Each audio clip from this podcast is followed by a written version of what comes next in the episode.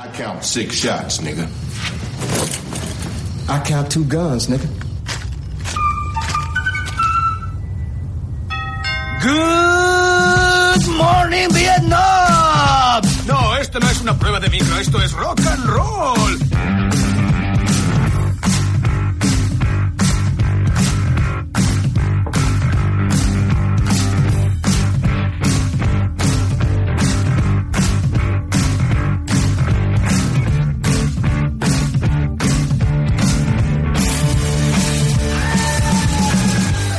Hola vietnamitas y bienvenidos a la guerra radiofónica más encarnizada de todo internet. Estás escuchando Good Morning Vietnam. Retomamos la actividad que ya nos tocaba, hemos tomado pues unas vacaciones un poquito largas, eh, muy a la española, pero recuperamos aquí la, la actividad y volvemos a hacer programa pues haciendo lo que más nos gusta, hablando de cine, de series, de música, de muchísimas, muchísimas cosas de las que no sabemos demasiado, pero pues intentamos disimular, ¿no es así Juan? Juan Solario, hola, muy buenas. Pues sí, no tenemos ni puta idea de nada de lo que estamos haciendo, pero disimulamos bastante bien, la verdad. El que mejor disimula porque es el que menos sabe y el que parece que más sabe es Manuel Andrés de la Real, hola Manolo. Hola, muy buenas. Tenemos ya ganas de volver, ¿no? Sí, sí, sí. Y además vengo con una sección calidad. Sí, no- nos va a gustar, ¿no? Sí, sí, seguro. Os habla el Herrera de Hacendado, bienvenidos.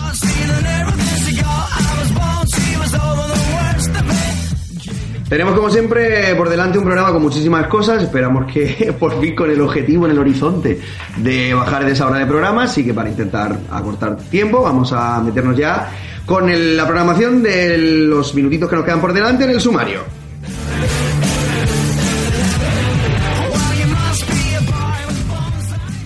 No importa que llueva, si estoy cerca de ti, na na na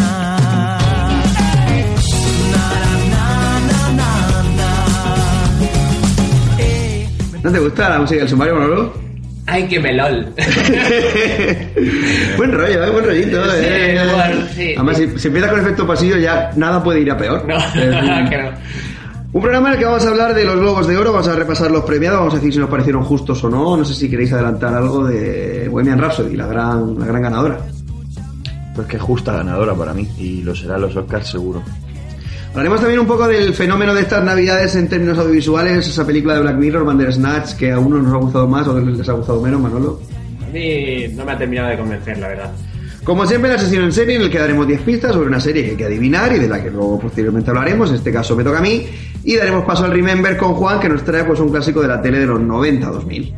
De finales de los 90 y más de los 2000, sí, la verdad es que sí. de- bueno, vamos a hablar de siete vidas, ¿sabes? Eh, en la sección de cine hablaremos de Glass, que se estrenó ayer, Manolo, y nos dejó... ah, ah, ah. Sensación agridulce. Mm. Mm. A mí me gustó, pero hay cosas de las que modificaría. Y aprovechando el contexto, en el top 5 vamos a hacer un repaso, por supuesto, como siempre, de forma subjetiva, de las cinco mejores películas de ese director de, de Glass, que es Martin Night Shyamala, antes de ir a ese peli de separación, que hoy no son seis, son tres, para unir a Paco Rabanne con Keanu Reeves. ¿Cómo has dicho? ¿Se se llama? ¿Se llama? Shyamala, Shyamala Madin Dong. Eh, Paco Rabanne y Reeves, Manolo, Sí. ese pe- bueno, sé, sé que son tres. Muy fácil. Muy fácil, ¿no? Sí, sí. Para mí todo es fácil. Y nuestra edición final, o nuestro bloque final, el cajón desastre con el ignorante ilustrado, el club de los 27. Pues sí, vamos a ver, eh, vamos a hacer un repaso por esas celebridades de la música, ¿no? Que tristemente fallecieron a los 27. como efecto pasillo que está vivo. y Manolo también hace su sección de música, pues Mm. muy, muy especial. Sí, bueno, esto no creo que lo conozco mucha gente, la verdad que yo lo conocí hace poco, este estilo musical, es un estilo. Y cerraremos con el imperdible, una recomendación de nuestros colaboradores que nadie se puede perder.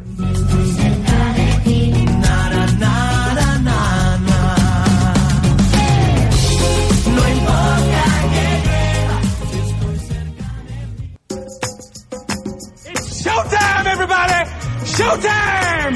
She shot me, she shot me, bang bang, she shot me, she shot me, she shot me, bang bang, she shot me, she shot me, she shot me, bang bang, she shot me, she shot me, she shot me, bang bang. Ah, there she goes again, the dope is Ethiopian. In other words, she came explain.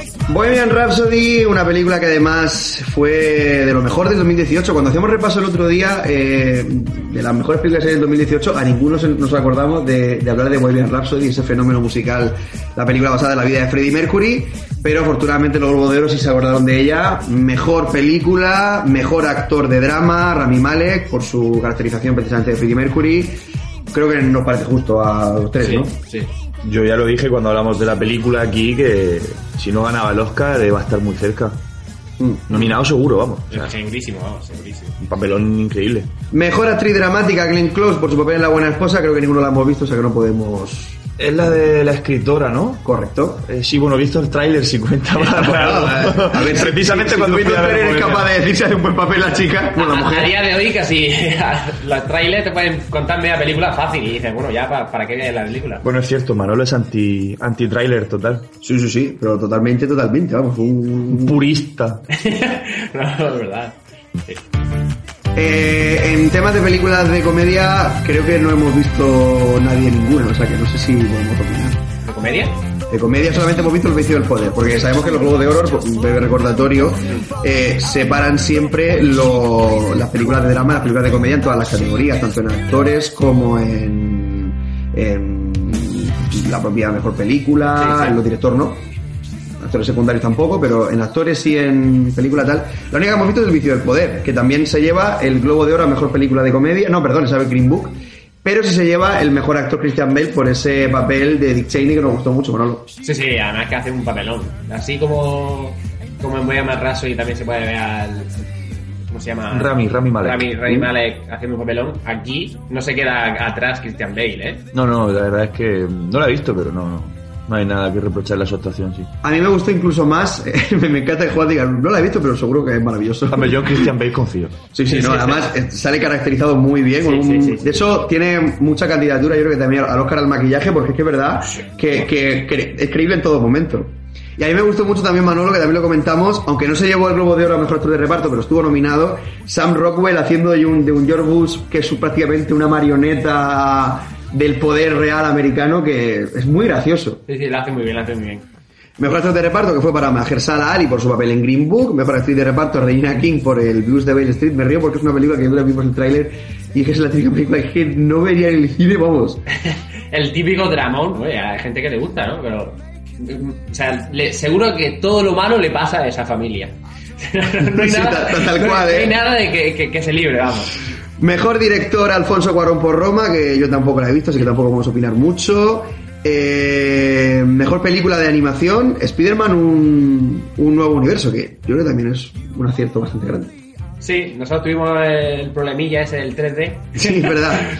Pero. ¿Verdad? Oye, vais mucho al cine vosotros juntos, Sí, ¿no? vamos, Sí. todas las semanas por lo menos una vez todos. Sí. Sí. Eh, mejor banda sonora para El primer hombre, la película que está basada en la llegada a la luna de, mm, eh, de Armstrong con, en los años 60. Mejor canción original para Un nacido una estrella. Mejor película de habla inglesa también para Roma de Alfonso Cuarón. Y en temas de series, de Americans, que a mí me sorprendió, mejor serie de drama. Y El método Kominsky, una serie de Netflix de- con, Michael Douglas y Alan Arkin, mejor serie comedia musical. De Americans ha pasado muy desapercibida por aquí. Yo no conozco a nadie que la haya visto, vamos. Pero dicen que el cierre de. Porque ya es la última temporada que ha, saca- que ha salido, que era creo que la sexta. ¿Mm? Dicen que, que cierra muy, muy bien y que merece la pena verla. Y simplemente como último comentario, en miniserie se llevó prácticamente todos los premios eh, American Crime Story, que es de los creadores de American Horror, pero en ambientes más criminales, por ejemplo, la primera temporada, no es esta, pero la primera temporada, si mal no recuerdo, se hablaba del, del juicio de OJ Simpson, en este caso del asesinato de, de Gianni Versace, mejor actor, eh, mejor serie o mejor miniserie también, o sea que por ahí también prácticamente acaparó todos los premios esta, esta serie.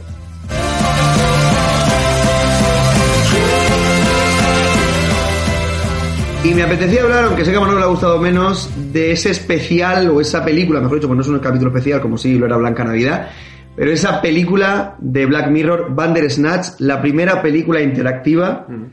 A mí personalmente me parece una genialidad. Es cierto que al final es un videojuego, o sea, eso no, no se puede discutir, pero el hecho de que se haga en cine es sobre todo aprovechando un poco lo- los medios de o los soportes que ofrece el cine de hoy, porque evidentemente una sala de cine pues sería muy complicado de hacer en tanto en cuando que tú le dieras un mando, pues cada persona elegiría una cosa, lo que sería prácticamente imposible, pero- o, o echarlo en televisión, por ejemplo. No, a lo mejor que cada uno tenga su mando y decida eh, una o dos. Claro, y, sí, y la pero- suma de todas es la que se hace. Una especie de un, Como una votación, ¿no? Sí, claro, un cine democrático, Eh, mira, un no cine es- referéndum. No existe Paténtalo, democracia. Paténtalo, paténtalo. Butarem, Butarem. ¿A ti no te gustó, Manolo? Eh, la idea me parece original y creo que está bien, pero el guion me falla muchísimo. Me falla mucho, mucho, mucho. ¿Qué es lo que- Eh, qué es lo que no te gusta? Porque claro, es que es el guion, es que el guion tiene, Ya, muchas lecturas. ya. Puede ser que no te guste la historia, pero el Sí. guion como tal... O sea, ¿tú sabes lo difícil que es hacer un guion sin fisuras con- cuando tiene tantísimas líneas argumentales? Bueno, Uh, te estoy convenciendo, ¿eh? no, no. ¿No? Bueno, pues, es que desarrolla, desarrolla tu propuesta, Manolo. tampoco quiero hacer ningún spoiler, ¿no? Bueno, a ver, pero podemos contar que es un chico que tiene que hacer un videojuego... Sí, pero por ejemplo, los- los años 80, por cierto. Mm, Por ejemplo, eh, te equivocas, porque te puedes equivocar, por así decirlo, bueno, que ves un rato más, ¿no? Y dices, vale, eh, esto está mal, y vuelves a otra vez a- a- al principio. Tú, no. Pero no, pero no es en todas las Sí, escenas, es ya, solo en algunas ya. y Sí, es también en parte porque de- pero es que de hecho la, la propia película juega con eso porque podemos yo creo que esto no es spoiler.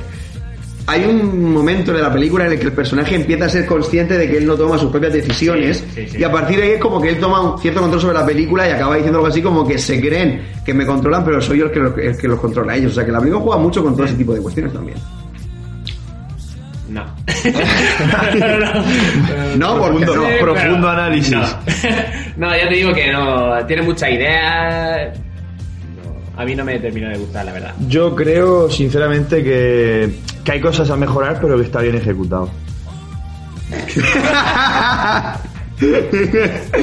Está hablando de, de, de Bandersnatch, ¿no? De la película de Black Mirror. Claro, claro. Bueno, es una opinión tan válida como otra cualquiera. ¿Y qué te basas para decir eso, Juan? Lo digo, por- mira, está muy bonito, pero quiero que me digas un, momento de la película que te llamara la atención. Pues esto que... mm, Es que, Al principio te gustó, ¿no? Depende porque, claro, al ser una historia interactiva, no todos hemos llegado al mismo punto, no Eso todos habremos pasado por lo mismo. Entonces yo a lo mejor he visto una cosa diferente a la que has visto Es tú, muy, muy Pedro. posible, muy posible. Seguro que has visto una cosa diferente. Segurísimo. Mira, de, de todo lo que merece la pena de la serie, lo que más me gustó fue eh, la pelea de, del psicólogo, de la psicóloga con el con el prota, que es que, Que muy difícil llegar. Claro, por eso Es muy que- difícil que- llegar a esa parte. Lo, lo estamos diciendo porque seguramente puede ser que hayas visto la, se- la, la peli- la película y no hayas llegado hasta ese punto. Y es que yo, de hecho, yo, sola- yo la A he mí no visto me tres- suena. No, no, ¿verdad? No, ¿verdad? Eh, Es un puntazo, además, ¿eh? Yo la he visto tres veces. La primera vez la vi haciendo todo lo contrario a lo que, digamos, venía de fábrica, que es yo creo que la versión más corta. Y es, entre comillas, el final perfecto. No feliz, pero perfecto. La segunda vez la vi haciendo todo lo que, todo lo que digamos, te, re- te va recomendando Netflix, porque tú Sí. con el mando, para el que no lo haya visto, te lo explico rápidamente, con el mando puedes ir eligiendo, pero luego tienes, eh, si no eliges, digamos, hay siempre una opción preestablecida. Yo la segunda vez la vi haciendo eso, y la tercera, y, y, perdón, y esa versión se me hizo infinitamente más larga, me superó la, la- la- la hora y media, y la tercera vez sí la vi eligiendo yo. Lo que pasa que es cierto que la vi eligiendo sabiendo en parte lo que pasaba en algunas opciones, porque ya los había cogido anteriormente. Claro, sinceramente, ya a mí me volvería, me, me volvería, me la volvería a ver, pero claro, como ya sé muchas cosas y solamente quiero saber eh, ciertas cosas, ¿no? De, Bueno, de- pero es que eso para mí como película ya es un logro. Mm. O sea, es el hecho de, una película que, que tiene mucha, muchas historias ocultas. mu- Hay incluso un final que se publicaba hace poco, al que yo casualmente llegué sin querer, pero el otro día vi, eh, digamos, el truco o que, que tienes que hacer para de- desbloquear uno de los finales más extraños de la película. No voy a Sí. contar cuál, pero... A mí todo eso Sí, me sí, pareció que una, una idea muy buena. Pero para llegar al final tienes que tragarte otra hora de película que ya has visto, que a lo mejor cambia mínimamente, dices tú, pues... Es que no cambia tan mínimamente. En algunas decisiones sí, por ejemplo, en la- las primeras escenas es básicamente elegir Sí. eh, si desayuna unos cereales u otros, si pone en, en el, en el Walkman una cinta u otra, ¿la pero... ¿La puedes pasar para adelante la película o tienes que tragarte? No, no, no, no, no puedes, no puedes. Solamente puedes, rebobi- puedes rebobinar, pero solo a escenas. Sea, tú, tú no puedes rebobinar la película entera, porque claro, entonces, digamos, puedes llegar hasta, hasta ciertos puntos de la película, pero puedes puede rebobinar muy poco, es cierto. ¿eh? Pues eso es Banderas. Nat, yo de verdad que la, la recomiendo muy fuerte. Yo la recomiendo por, nada más que por el, Por la el experiencia. de, de- sí, de, Es algo bastante novedoso, quiero decir. Nunca se había hecho, por lo menos nunca se había hecho cine, ¿no? en cine convencional. ¿no? Haber hecho videojuegos, pero es cierto que esto, esto no como tal no se había Como hecho. videojuego recomiendo eh, Detroit Become Human, porque está muy, muy chulo. Y era también así de, de tus decisiones son importantes para la trama, ¿no? Yo, eh, yo jugué a la demo de PS4 y la verdad es que tiene una pinta muy chula. ¿eh? Y son, son tres historias de tres robots que hay en la sociedad futura y tal, y cada... Está, está muy bien, está muy bien porque son situaciones muy, muy, muy buenas las que se dan y te ponen la, a veces la piel de gallina de las cosas que pasan. Eso respecto a videojuegos, pero retomamos el mundo de la serie. Black Mirror, por cierto, Bandersnatch es una película de Black Mirror, no es un capítulo, no es una serie más, no es un capítulo más de la serie, pero la que sí que tiene muchísimos capítulos es la serie que viene hoy o que se esconde tras las pistas del asesino en serie.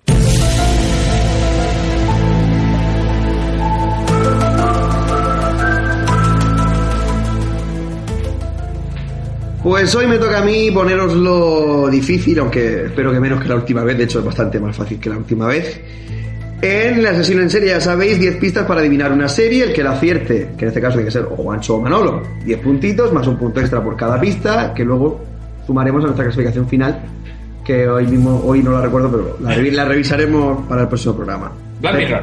¿Estáis preparados? Pues, puede ser Black Mirror, perfectamente. puede ser. Oye, técnicamente Manolo debería estar ya eliminado, ¿no? ¿Y si- No, y de si hecho, acierto? si acierto son 20 puntos. Ojo, eh. Claro, son 20 puntos porque son los 10 del acierto más los 10 de las pistas Ojo que que se ha jugado al triple y, y lo mismo entra, ¿eh? Vamos. ¿Quieres decir Black Mirror? No, no, no, pregunto, pregunto. Oiga, que a lo mejor son 20 puntos, Manolo. Venga, vamos, vamos, vamos. Pre- Prefiero, prefiero jugar. ¿verdad? Jugamos las pistas, ¿no? Sí. Venga, vale. Primera pista. Os dije, os dije que podía verse en Netflix, pero os lo dije incompleto. La primera pista es que la serie puede verse en Netflix, pero no al completo. Chan, chan, chan. Es una forma de decir que no están todas las temporadas. Hmm. O no están todos los capítulos que formen parte de la serie. Hmm. Y esta pista parece muy random, pero tiene su razón de ser, Tengo ¿eh? unas cuantas ya en la cabeza, pero. Tiene su razón de ser, ¿eh? Porque hay tantas. Bueno. Segunda, casi todas las temporadas concluyen con un especial de Navidad.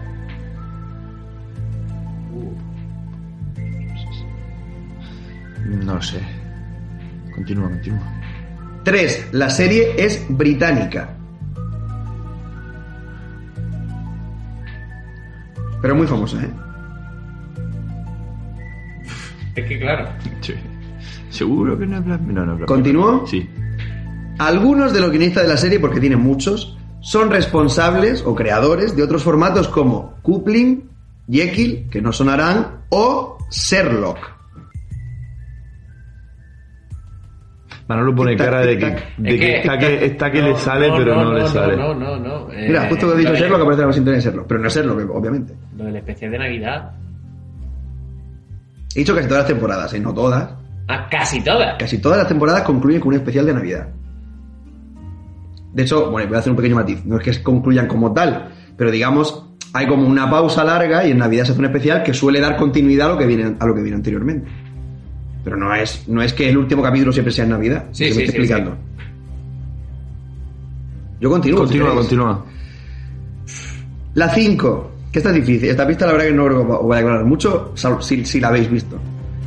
Karen Gillian, que es la actriz que se esconde tras el Nebula. maquillaje de Nebula de Infinity War o de Los Vengadores o de Guardianes de la Galaxia, saltó a la fama por esta serie. ¿Qué, qué película ha hecho más? Pues ha hecho, por ejemplo, la película Oculus, El espejo del mal, que es de Mike Sí. Flanagan, el creador de Hill House, por ejemplo. Es, ella, es la protagonista de, de esa película. No le pongo cara ahora mismo. Una chica pelirroja, bastante guapa. Si queréis continúo, ¿eh? A partir de aquí ya debería ser un poco más claro, ¿eh? Los viajes en el tiempo, los extraterrestres o las aventuras tengo. especiales, espaciales son elementos recurrentes de la trama. Me la juego. Cuadra. Juan, Manolo- eh, Juan, Doctor Who. es Doctor Who. es, Esto que Doctor has Who. dicho eso yo también lo sabía. Es Ahora adelantado Juan, bueno. es Doctor Who. Pues... Es la, es la primera vez Ya, que ya, acierto una sí, serie, joder. Déjame, déjame algo de. La- ¿Habéis visto algún capítulo o alguno? No. No. Pero la- la- la- la- por lo menos la conocéis, una serie sí, muy sí. famosa. De hecho, si queréis, os voy diciendo la- las pistas que, que nos quedaban para terminar. Claro, claro. Siete, el personaje principal no tiene nombre, porque es el doctor. De hecho, en la versión en castellano, el, el juego de palabras es más difícil de entender, porque cuando dice, es el doctor, dice, ¿doctor qué? En inglés es Doctor, Doctor Who, Who. que es el que le da nombre a, a la serie. La pista, bueno, también había dicho que estaba actualmente en emisión, pero esto al final la pista la había quitado.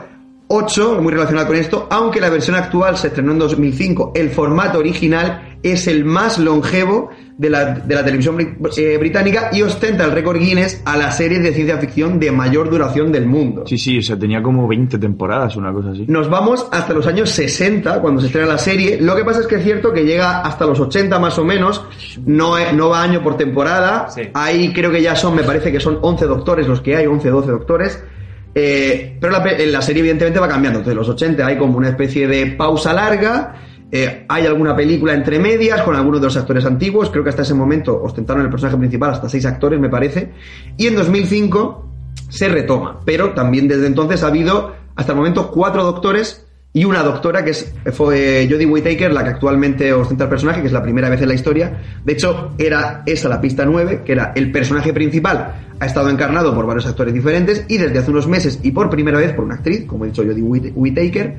Y 10, el protagonista usa como medio de transporte una cabina de policía, la TARDIS. Una tarde, sí. Con esa cabina, pues por hacer un pequeño explicación de la serie, va haciendo pues viajes por el universo, por el tiempo y viviendo determinadas historias. Hay, por ejemplo, un capítulo que se llama Vincent y el Doctor, en el que viajan, eh, en ese momento concreto el personaje es Matt Smith, que es un actor quizás de los menos conocidos que han encarnado al personaje, eh, hacen un viaje a la bueno pues a la Francia del siglo XVIII, si no me equivoco Juan, cuando, en la época de Van Gogh, no, Van Gogh es siglo XIX cuando muere, siglo XVIII, siglo XIX. Van Gogh muere en el 19, sí. Vale, pues a los últimos días de Van Gogh, a vivir con él un poco su arte y un poco las razones de su, de su muerte de- y de su suicidio. Hay también capítulos, por ejemplo, eh, de aventuras espaciales, en los que viaja a planetas extranjeros, o sea, extranjeros, evidentemente, todos los planetas son, son- son extranjeros. Eh, pero siempre con un sentido del humor eh, bastante, bastante recurrente. No es una serie cómica, pero es un personaje, por poner un ejemplo, una especie, en el humor quiero decir, como Jack Sparrow en Piratas del Caribe, ¿no? Que el personaje es, gracioso, es gracioso por sí mismo, tiene muchas veces muchos detalles de ingenio. Al ser los guionistas de Sherlock, los que hayáis visto Sherlock, sabréis que son diálogos muy inteligentes, muy, muy ácidos, muy ágiles, y la serie se contagia de todo eso. No sé si habéis visto algo, ¿qué conocéis vosotros de la serie? También os puedo preguntar. Pues referencias sobre todo. Sí. Por Big Bang Theory, por ejemplo, que esa serie pues sí la sigo. Hay un episodio que se dedica a una TARDIS que tiene Howard y se la están a ver quién se la queda. Eh, conozco también a uno de los actores, uno de los últimos que hizo del Doctor. ¿Sí? No recuerdo el nombre del actor, pero sé que era. Lo conozco principalmente porque aparece en una de las películas de Harry Potter. Co- Es Barty Crouch Barty Jr., Crouch Jr. Que es de- David. Tennant, se llama David. Tennant, exacto. Correcto. Y bueno, pues no sé, no sé, poco más, la verdad. Se, sabía porque un amigo me ha hablado mucho de la serie, porque ha visto mucho de la serie y la tenían pendientes para verla y sabía que en los 60 había tenido una burrada de... O sea, empiezan los 60 y que tenía un montonazo de temporadas. Sí, sí, sí. O sea, unas cual. 20 o así hasta, lo- hasta el parón ese de... Manolo, tú me habías dicho una vez que a ti te habían dicho que lo mismo te gustaba o que no te gustaba. Sí, que era un poco rara y muy larga. Es posible que te a lo mejor que te gusten todos los capítulos, ¿no? Esta es la banda sonora, por cierto. Dime, dime, dime. Sí, eso, que tan larga da un poco de perezote, ¿no? El problema que hay, el problema que con Doctor Who, eh, yo por ejemplo, evidentemente la de los 60 no, no he visto nada, pero de la del 2005, del 2005 en adelante, hay creo que 10 temporadas con la que, no, la de ahora es la 11, desde, repito, desde el 2005, Sí, sí. eh, sin contar las anteriores. La de ahora es la 11 y yo, yo intenté empezar a, a partir del, del 2005, que es la temporada de Christopher Eccleston, que por ejemplo es el que encarna a, mm, en Thor el Mundo Oscuro. ¿Sí? El villano, Sí. el actor, es Sí. el mismo de Doctor Who, la primera temporada, solo la primera, ¿eh? Entonces yo la empecé por ahí, en esa temporada, y las historias están muy chulas, son muy entretenidas. De hecho, eh, yo creo que en cada capítulo de Doctor Who hay ideas eh, que son perfectamente susceptibles de, de- de hacer una película. eh, Y eso, el mérito de los guionistas es enorme. El problema de las primeras temporadas para mí es que es demasiado de cartón piedra. Eh, los efectos especiales son Sí. muy falsos, muchas Eso- veces. eso también me dijeron. son muy falsos Sí. hasta la quinta, sexta temporada, más Sí. o menos. Entonces, a mí las temporadas se me hacen más cuesta arriba, pero sobre todo en el momento en el que entra Matt Smith, que es la quinta temporada, que por ejemplo también cuando entra Karen Gillian, y luego, por supuesto, A partir de la sexta, séptima, los efectos especiales, no, no digo que sean películas, porque evidentemente el presupuesto es el que es, pero ya hay unos avances tecnológicos que hacen que la serie sea mucho, ¿La has mucho más tercera? No, no, no, ni mucho menos, ni Me mucho menos. la, la última. No, eh, he visto capítulos sueltos, he visto casi todos los especiales, que son bastante más largos. Mm. Los he visto casi todos, sobre todo lo de la parte moderna, digamos, eh, me refiero de, de la, de la quinta temporada hacia acá, que es, por ejemplo, la que está en Netflix. Sí. En Netflix, las temporadas de Christopher Eccleston, que es una, y de David Tennant, que es de la segunda hasta la cuarta, no está, pero las de Matt Smith y las de Peter Capaldi, que para mí es el mejor Doctor Who. Peter Capaldi es un actor que a mí me recuerda mucho a Hugh Laurie, el actor que encarna House, tanto en carácter como incluso físicamente, y su personaje es muy parecido, a mí me recuerda muchísimo.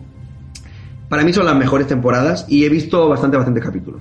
Capítulos sueltos muchas veces. Hay veces que como no tengo todo el bagaje anterior, pues muchas referencias se me escapan. Pero se puede ver porque cada historia es prácticamente independiente, aunque haga referencia muchas veces a personajes anteriores. Por ejemplo, los Daleks aparecen mucho, que son una especie de robots, que son casi los archienemigos del Doctor Who, pero ya en la... En Sí, la... pero vamos, que no, no te pierdes nada tampoco. Si te ponen un capítulo casi por la mitad. Hombre, al final evidentemente... lo- lo va- eh, sí, pero también, por ejemplo, si muchas veces... ejemplo, de los Daleks, seguramente luego salgan, ¿no? En ese Sí, capítulo. sí, sí, por eso digo, por eso digo, por eso digo.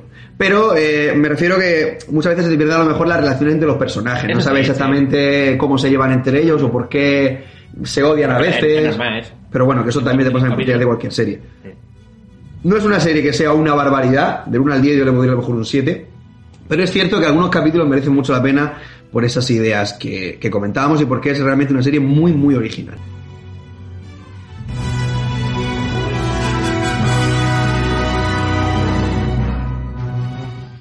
Y si hablábamos de guionistas en la serie Doctor Who, yo creo que precisamente de guionistas o de talento de los guionistas no va a falta la serie que nos trae Juan en el Remember.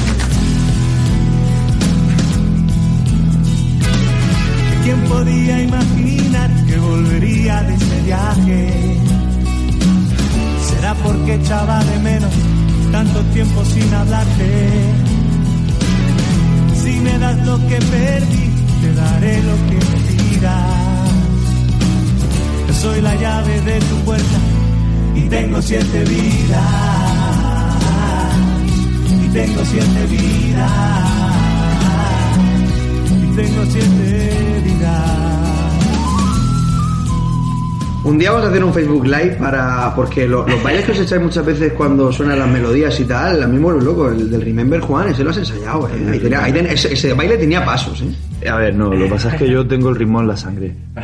En sí. Es una forma de decirlo, Juan. Siete vidas, ¿no? Siete vidas. Siete vidas, sí señor. Llevaba tiempo queriendo hablar de esta serie porque la verdad es que marcó un antes y un después en lo que es la, eh, las series españolas, ¿no? Y por, principalmente pionera en lo que es el género sitcom. En España, por lo menos, sí. O sea, pionera total. Eh, empieza en el, en el 99, el 17 de enero, según mis fuentes. Según tu fuente, llamada a Wikipedia. Y estamos hablando de una de las series más longevas de la historia de la televisión española, solo superada, a ver si adivináis cuál, sin mirar el guion. Eh, no, ahí no, No, puede ser porque hay ahí un no. spin-off de siete vidas. Pues supongo que cuéntame. Correcto. Ah, Cuéntame, que yo siempre hago la broma de que empezó siendo Cuéntame cómo pasó, pa- ahora más o menos está ya por Cuéntame qué está pasando, Sí. y acabará siendo Ya me contarás. Le quedan, le quedan, le quedan tres temporadas a, a cuenta para que aparezcan naves espaciales, ¿eh? Hablamos ya de Carlitos, que es farlopero. Puede ser que O sea, de deja eso. la serie. Claro, yo le dado una sobredosis Bueno, personaje, imposible. porque era muy Pero farlopero. posible. Además, Cuéntame, además, los años se han puesto cachondonía, ya salían tetas ya y esas cosas. Hombre, claro, es que estamos en la época del destape. El, sí, bueno. eh, Está en la serie. Siete vidas, Juan. Vale. Pues eso, eh, empieza el 17 de enero de 1999, su andadura en la parrilla de la televisión española, en Telecinco, y con un elenco de actores bastante, bastante bueno. Porque, bueno, Amparo Baró, eh, Paz Vega, Javier Cámara, Blanca Portillo, y bueno, luego también está por ahí Tony. Ese está Berenjena. que de hecho es el protagonista de la primera Eh, temporada. sí, exactamente. Joder, macho, eh, ¿cómo se llamaba el personaje? Eh, el personaje, no me acuerdo. Hostia, No me acuerdo. para ser el protagonista. Pero- macho. Pero no tenía tanta pinta de votar a Ciudadanos en aquella época, ¿eh? No, no. Aunque bueno, también pasó por un PID, o sea que. Pues, es, es herencia, mí, eh, de la primera temporada, el único a mí que no me gusta, porque los demás más o menos. Pero es el único que, que, que dices tú, no, es que este personaje. Y encima es el O protagonista. sea, pues. Tony cantó. Sí. Claro, pero a ver, es que la historia de Siete Vidas es porque él se despierta de Eh, ahí es donde yo quería llegar, claro, la, la historia viene, o sea, la, la serie empieza con ese elenco de actores, ¿no? Tras el... Tony se llamaba, coño. Tony, Tony. No, Tony, seguro. Ah, sí, se ve, ¿verdad? Sí, o sea, no, es verdad, no, es, que- es verdad, es cierto, es cierto. Tony. Vale, eh, casi lo pone aquí en el guion, me cago en la leche. Porque para eso hacemos guiones, Juan. se recupera de un coma, o sea, se despierta de un coma de 18 años Casi nada. Entonces, claro, la serie va de eso, de cómo se va readaptando pues a la sociedad, a su vida, a sus antiguos amigos, que claro, obviamente 18 años es prácticamente una vida. Sí, sí. Entonces tiene que tratar de eso, ¿no? De cómo va adaptándose a todos estos cambios. Y bueno, pues después de, de la marcha de muchos de los actores del elenco principal, de los que iniciaron en la serie, porque la serie supuso el trampolín a la fama de mucha gente, como ya he dicho, de Paz Vega, de Javier Cámara, Amparo Baró yo creo que ya estaba... Sí, a Prueba bastante- igual, igual ya he hecho cositas antes, Consolidada. sí, que es la mejor de la serie. Sí, sí. Blanca Portillo también se dio a conocer aquí, entonces, claro, eh, muchos abandonaron la serie, entraron unos nuevos, eh, entran pues eh, Florentino Fernández Que, era, que como actor era regulero. ¿eh? como actores Me reguleros. gustaba. A mí me A mí me hace. A ver, Como a- cómico en la gracia hostia. porque, porque es Flo, y porque Flo siempre es gracioso, Como pero como, como actor era. Como actores flojetes, Sí. lo que pasa es que, claro, eh, yo creo que eso lo supieron y por eso lo, metieron a hacer del otro hijo de, de, Fe- de Sole. Hmm. Y claro, ella sola ya hace bueno al que tenga al lado, Claro. a base de collejas. Luego, pues tenemos a Gonzalo de Castro haciendo de Gonzalo. Se ve que los guionistas eran un poco. Bueno, yo-. Santi Millán, eh, Santi Rodríguez, el frutero, Santi Carmen Rodríguez, también, Machi. también conocido como el, el Edgar Allan Poe de Jaén. Sí, más o menos, sí. Carmen Machi, Anabel Alonso, Eva Santolaria o el nunca poco polémico Willy Toledo. Es que manda cojones que Tony Cantó y Willy Toledo salgan del mismo sitio. Pero llegaron a convivir en la serie. No, no lo sé, no Yo creo, que no ¿eh? creo. Tony cantó, creo que duró dos temporadas o algo así. Sí, algo así. Sí, duró poco. Entonces, claro, esto supuso un, un cambio bastante un cambio bastante grande, ¿no? En lo que es la serie, porque ya pasas de centrarte en el personaje de Tony, que se ha despertado del coma, como ya hemos dicho, a, pues bueno, simplemente pues una sitcom que trata de esos personajes, las cosas que le van pasando en su día a día, con eso, ese centro, ¿no? Digamos, de reunión, que siempre suele ser un bar en la sitcom. Eh, y bueno, pues eso, eh, va- Y, y las casas que estaban medio unidas ahí por el pa- por, por un- Sí, eran, un, eran un- como un par de áticos, ¿no? Entonces uno Sí. enfrente del otro, eran vecinos. Y el bar. Y el bar, claro. El, el casi que no. El casi que no. Eh, y bueno, Claro, pues eso. Me hace gracia porque de una casa a otra iban por, por, por el. Por, que no tenían que salir al pasillo. Por el balcón. Por el balcón. Sí, que sí, es como que estaban comunicados, habían decidido comunicarlo, o Sí, bueno, en sí. fin, cosas de reforma guay, que estaba no. guay. Creo que la, la única que se mantiene en todas las temporadas, la única. Es eh, Sole. Es Sole. Sole. Es- la única. Te de hecho, que sí, acaba siendo como el hilo conductor, ¿no? De, de toda la serie. Y bueno, pues eso, que 204 capítulos. Que tampoco está bastante mal, o sea, no está nada mal teniendo en cuenta lo que es la, la televisión española, ¿no? ¿Y, acordáis cómo terminó? Yo recuerdo el capítulo que. Bueno, es que no quiero decir vale guion a Juan. El capítulo de, de reunión, digamos. Eso es lo que quería hablar, claro, el 12 de marzo de 2006, en la decimoquinta temporada y última, eh, que por cierto es un poco loco, lo hemos estado viendo Manolo y yo, esto de que en 6 años de serie, 7 años de serie, dos- 15 temporadas, poco Bueno, pero es que son capítulos muy cortos también. Sí. Son capítulos de una hora. Sí, aproximadamente. Era una sitcom. no. Entonces, sí, se, hizo bastante. 204 capítulos no está nada mal, son 13 capítulos aproximadamente por temporada. En el 200 reunieron a todo el elenco original y al del momento con bastante éxito, la verdad, porque por lo menos en, en, en lo que es el share, los datos de tu- tuvo un 30% de cuota de Es que era, pantalla, era un serión, ¿eh?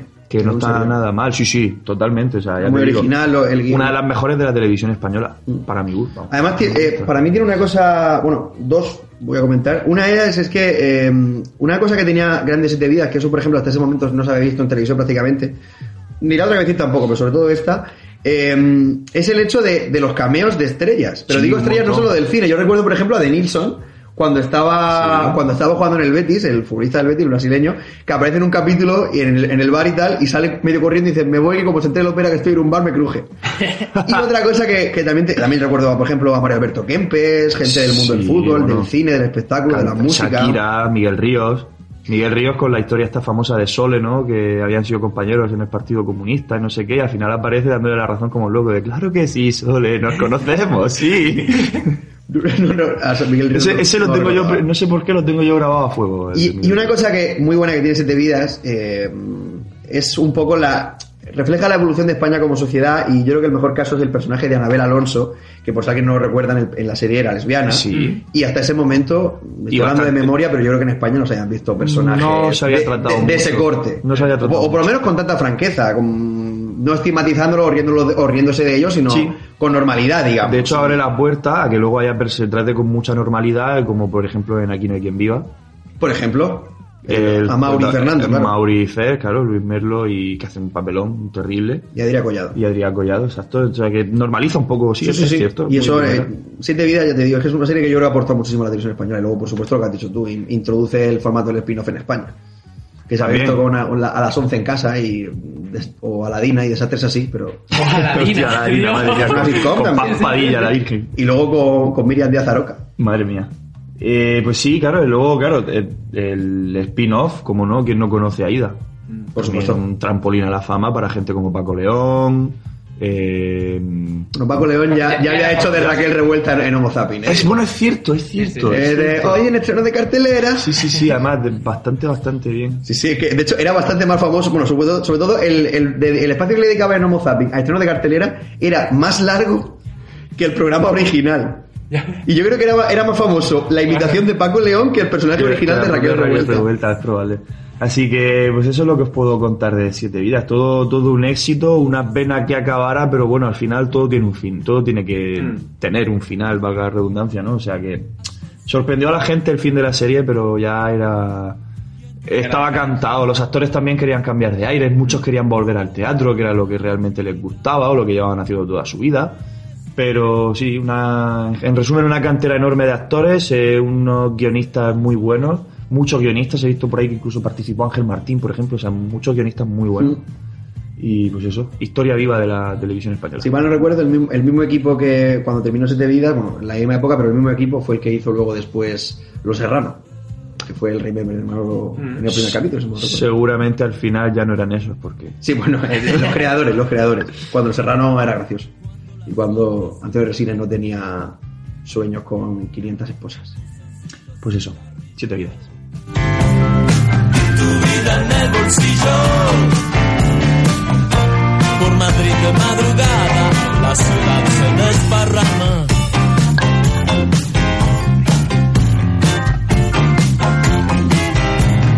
Con la gasolina justa. ¡Espartanos! A ese Walsh le haré una oferta que no rechazará. Soy el señor Lobo. Soluciono problemas. Yo soy tu padre. Bond. James Bond. Houston, tenemos un problema. Y el Oscar es para...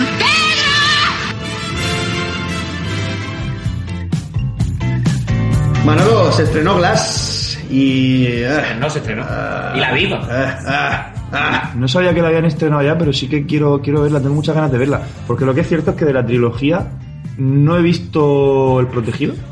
Pues entonces igual Glass te medio sorprende, pero vamos. Quiero verla, quiero verla antes de ver Glass. Debería, pero sí que he visto múltiple y bueno, lo de múltiple es caso aparte, o sea, un peliculón. Sí, a mí me encanta. Pues a mí no me apasiona el último. A mí me gustó, me gustó mucho y, y, eh, bueno, lo de James McAvoy haciendo como cinco o es- seis eso es papeles en la película cierto. es increíble. Eso es completamente cierto. Y en esta película, eh, se le da, en Glass, se le da continuidad a eso, Mm. pero para mi gusto sin explotar. Solamente se explota una nueva idea, solo una, que es el final. Entonces, claro, si, si decimos cuál es, pues hacemos spoiler enorme y con se llama al hacer spoiler es un crimen pasional. Pero vamos, ya ves. Pero por lo demás es que a mí Glass es que no me aporta nada. Además, eh, es que es una película que yo no sé si es por cuestión de bajo presupuesto, pero es que hay veces que no termina de... No sé, de que se le puede sacar partido a muchas más cosas, tanto en efectos especiales como en... De- no creo que sea por el presupuesto, vamos. Y efectos especiales tampoco que haya nada, no sé. Sí, pero no, por ejemplo... yo, yo no, la, no, no la achaco a... No hago spoiler, no hago spoiler, pero la, la escena del, del aparcamiento... A mí sí Sí, pero no sé. pero no, no tiene nada que ver con los efectos especiales. Es que no sé cómo decir esto sin hacer spoiler. No con efectos especiales, sino con el presupuesto. Da igual. Bueno, top 5 de películas. que no, no, primero, por cerrar un poquito con Glass. Eh, es una película que es- no está mal, no es una mala película. Martina y Siamala, ya hablaremos de él. ¿eh? Pero y bien. No, está bien, está bien, pero porque, porque Shyamalan es un artesano, es un autor que hace un cine en Hollywood que es complicado de, hacer porque es un autor de, terror y tal, y es un artesano de- del cine puro y duro. Es un hombre que se preocupa mucho por la puesta en escena, no por todos los elementos, porque para mí en fotografía muchas veces se le queda un poco atrás las películas, pero en banda sonora lo trabaja mucho, eh, la atmósfera de sus películas es siempre, so- sobre todo en las primeras, Está siempre muy trabajada, pero Glass, para mi gusto, el problema es que hasta que llega a la sorpresa final, que tampoco es tan sumamente gorda, pero es que no aporta nada, porque es una repetición de lo que hizo en El Protegido y sobre todo es una repetición de lo que hizo en Múltiple. No sé si tú estás de acuerdo conmigo, Manuel. Sí, yo es lo que, lo que comenté ya, en plan de que eh, la, la idea de la película está bien, pero quizás si lo hubiese planteado de una, la asociación de cosas de manera diferente, hubiese estado mejor. Es muy posible, es muy posible. Pues ahora sí, que Juan veo que está mirando el guion ansioso, hacemos- pasamos a hacer el top 5 de las mejores películas, eh, siempre bajo mi punto de vista, de Martin Shyamalan, y no he puesto múltiple, Juan. Es que para mí múltiple es una idea muy buena, Bueno. pero es que como película, y es una película muy bien hecha, pero no me parece mejor que la que hay ahí, por ejemplo. Sinceramente es que hay tres que no he visto. Y una de ellas seguro porque... bueno, es- no, miento, cuatro. ¿Se lo has visto en este sentido? Sí. Dios. Madre mía. En el número 5, posiblemente una de las grandes desconocidas de Martin Shyamalan, eh, La joven del agua, que es una película que para mí es la última gran película de autor que hace, quizás junto con Múltiple, pero para mí La joven del agua tiene más sello Shyamalan incluso, porque es una película que es prácticamente un cuento de una chica, bueno, es una especie de reina de los lagos, pero en una piscina comunitaria. Y es un, un cuento que para mí es muy, muy, muy, eh, muy bonito. Tiene muchísimos elementos del cine de Siamala por la tensión. Esta no tiene un final sorprendente, que es, yo creo que el, el signo de identidad de- del cine de Siamala, del que muchas veces después, ahora lo, lo explicaremos, ha sido deudor. Eh, pero es una película muy bonita. Y yo creo que es un cuento contemporáneo que para mí personalmente se me hace bastante, bastante A mí me entretenido. gustó en el momento, me gustó bastante, pero lo que más se me quedó de la película es el, el muchacho ese que tiene nada más que un, un brazo fuerte. Es en esa película donde sale, ¿no? No lo, no lo recuerdo, pero Sí, pues sí, sí. sí, es como que tiene el brazo petado, un brazo petado. Pues ya sabes de lo que es. Y el otro, y el otro caído ahí. Esa es mi aportación a la joven del agua. ¿vale? En el, muy recomendable. En el número 4, Señales, que es la primera aproximación de... mm, Bueno, no sé si vosotros el cine de superhéroes es ci- es ciencia ficción. ¿Cómo? El cine de superhéroes para vosotros es ciencia ficción pura. Yo creo que eh, ya es un género en sí mismo. Sí. Si no... Vale. Pues entonces aceptamos que Señales es el primer acercamiento de Martin Night Shyamalan a la ciencia ficción pura y dura, porque es una película mm, de extraterrestre, vamos a decirlo, por no es spoiler. En el que intenta dar una explicación a las famosas señales que aparecen en muchos, que, han aparecido sobre todo en los años 90, en muchos campos de maíz, en muchos campos de trigo, en los que aparecían señales tan sumamente grandes que solamente se podían haber hecho desde arriba por, por la forma que representaba, y señales con Mel Gibson de protagonista y Joaquin Phoenix de, de actor secundario bastante decente. Sí, sí, sí. Eh, bueno, pues intentan dar una historia familiar que se envuelva en todo eso. Señales sí la hemos visto, bueno, tú no la has visto, Juan, pero Manuel, tú sé que sí, Sí, la has sí. visto. De hecho, la vi hace poco, ¿eh? Creo que la vi el año pasado. Y me encantó, la verdad. Es muy, muy buena. Es, es una película muy entretenida y en el que además yo creo que todavía no estaba Martin Shyamalan confiando toda la potencia de la película al final, sino de nuevo la creación de una atmósfera, la puesta en escena. sí, lo mejor de la película es el, el cómo te mete dentro de la película y cómo estás tú con ellos en la casa sin saber lo que está pasando, quieres ver si son... lo que Es que las situaciones que se dan en la película son muy, muy, muy bien hechas y te, te meten muy- mucho en la película y a mí me gustó mucho. Además, eh, se tiene una cosa que es, es, lo, bueno, es, es lo que tú estás diciendo ahora mismo, que es la humanidad que transmite eh, la posible llegada de los extraterrestres a la Tierra. Digo la posible porque no cuento el final por, por si, si llegan o no llegan. ¿eh? Pero eh, claro, todo cuando hay una película de extraterrestres, todos tenemos la, la- la idea de que van a llegar y se va a abrir como una especie de guerra mundial y tal, pero realmente desde un punto de vista casero, de qué haría yo en mi casa Claro. si me están diciendo que van a llegar los extraterrestres, y hay por ejemplo una escena que, que es cómica, pero de lo, ¿cómo diría yo? De lo patética que es, o de, o de lo penosa, que es cuando ellos buscan cosas en internet Y Joaquín Phoenix y, y sus sobrinos se ponen como una especie de gorros de, de- de papel de aluminio eh, para, para que no les coman el cerebro, para que no les puedan leer la mente.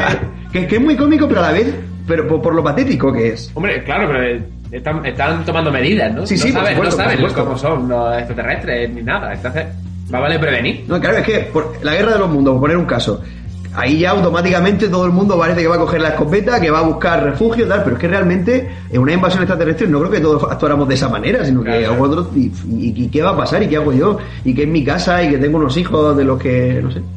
Y luego aparte, con, una, con un conflicto familiar de un padre que ha perdido la fe porque perdió a su mujer y eso le está distanciando de sus hijos, bastante, bastante interesante.